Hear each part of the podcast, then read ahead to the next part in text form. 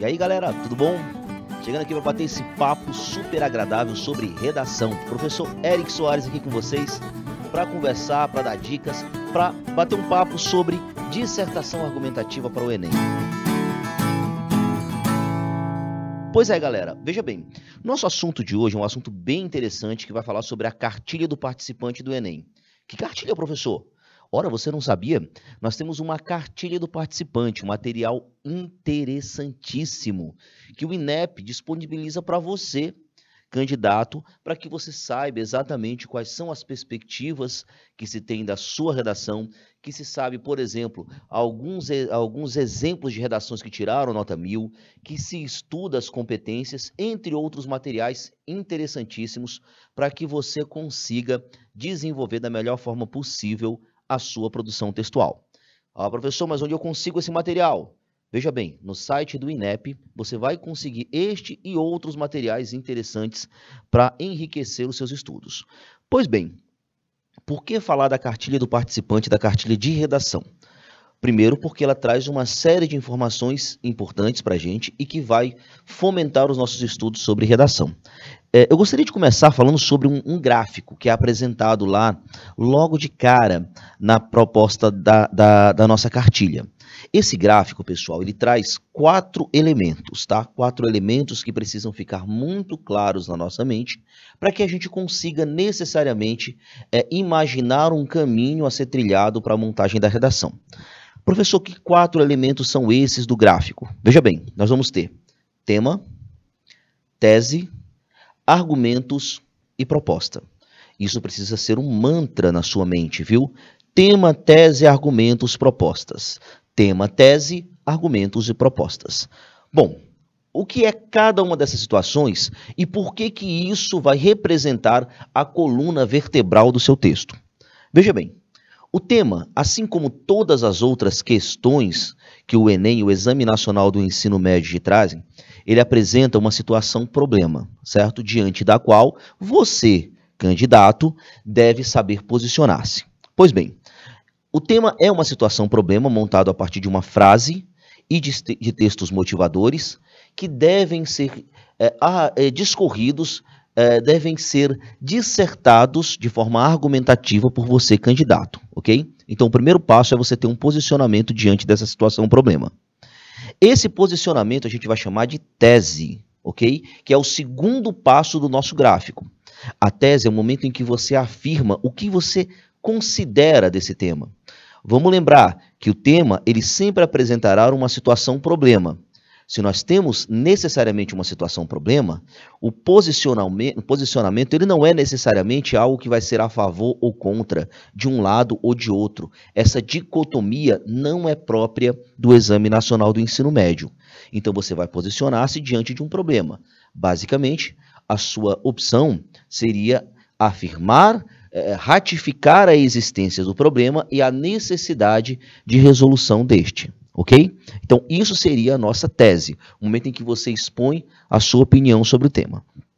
O terceiro passo do nosso gráfico. O terceiro passo, ele vai ser representado pelos argumentos. Ora, nós vamos fazer uma dissertação argumentativa. A dissertação é um texto formal que tem uma estrutura específica, que baseia-se na ideia de racionalidade. E argumentativa porque você precisa defender o seu posicionamento. Então, necessariamente, você precisa ter instrumentos para defender a tese que você acabou de expor. O seu posicionamento deve ser defendido a partir de argumentos racionais.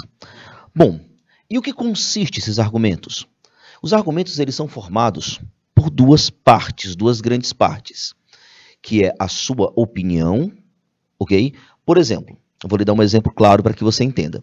Se eu vou posicionar-me diante de uma situação problema, um bom exemplo foi o tema de 2017 do Exame Nacional do Ensino Médio, os desafios para a formação educacional dos surdos no Brasil. Bom, qual o meu posicionamento com relação a isso? Bom, o tema já me deixa muito claro que eu tenho um problema. Basicamente, o que eu preciso fazer?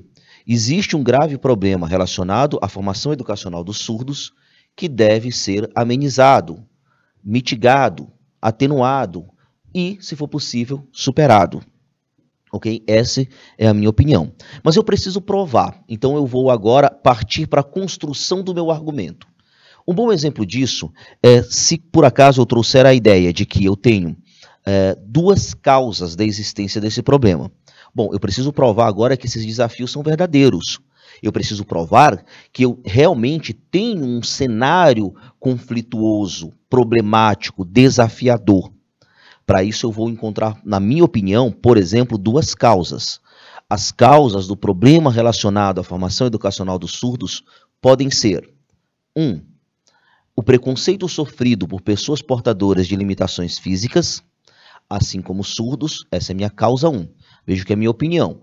E a causa 2, qual é a minha opinião? A causa 2, eu posso dizer que existe uma ineficiência de políticas de inclusão educacional no Brasil.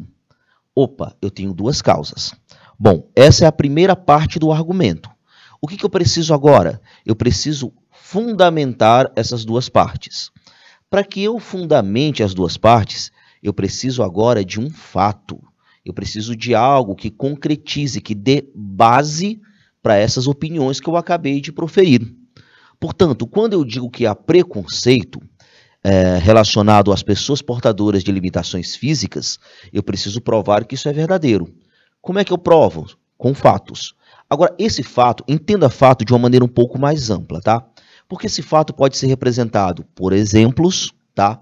Exemplos concretos de casos em que o preconceito foi evidente. Eu posso representar isso por meio de acontecimentos históricos, eu posso representar isso por meio de um embasamento sociológico ou filosófico, que vai tratar, por exemplo, dessa ideia de marginalização. Eu posso trazer esse fato a partir de uma ideia de documentos que provem essa exclusão social. Portanto, o que, que eu tenho? Eu tenho a possibilidade de embasar a minha opinião de causa 1. Qual é a causa 1? A marginalização, o preconceito sofrido por pessoas portadoras de limitações físicas, ok? Por outro lado, continua a mesma linha de pensamento. A causa 1 eu provo com isso. E a causa 2? Eu falei que havia uma ineficiência de políticas de inclusão educacional.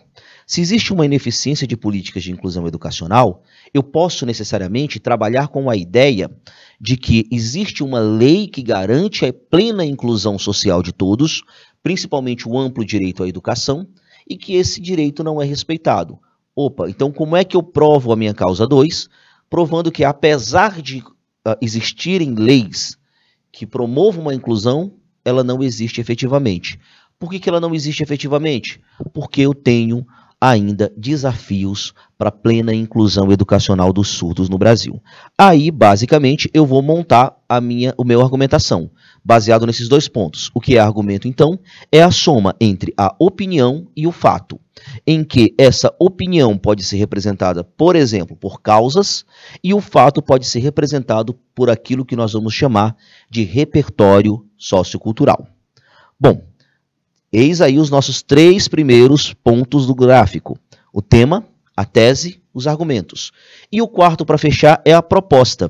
Se há necessariamente um problema a ser apresentado e eu preciso me posicionar diante dele, eu preciso também propor uma intervenção para esse problema. Vale lembrar que essa intervenção não precisa ser nada inovadora, mas precisa ser completa. E essa completude é marcada por um detalhamento da proposta de intervenção. O que seria essa proposta detalhada? É uma proposta que apresenta a ação a ser feita, o agente que realizará essa ação, o modo como essa ação será realizada, o efeito, a finalidade dessa ação e uma explicação ou justificativa para um desses elementos anteriores. Dessa forma, você completa, sem grandes dificuldades, o gráfico proposto pela cartilha do participante e já tem aí um caminho a ser traçado na sua redação. Beleza? Pois te liga só nesse gráfico, fica com esse pensamento aí de caminho a ser seguido, que é tema, tese, argumentos e propostas, que você, sem sombra de dúvidas, vai ter sucesso na construção do seu projeto de texto. Me despeço por aqui agora, a gente se encontra numa próxima. Grande abraço, galera, até mais!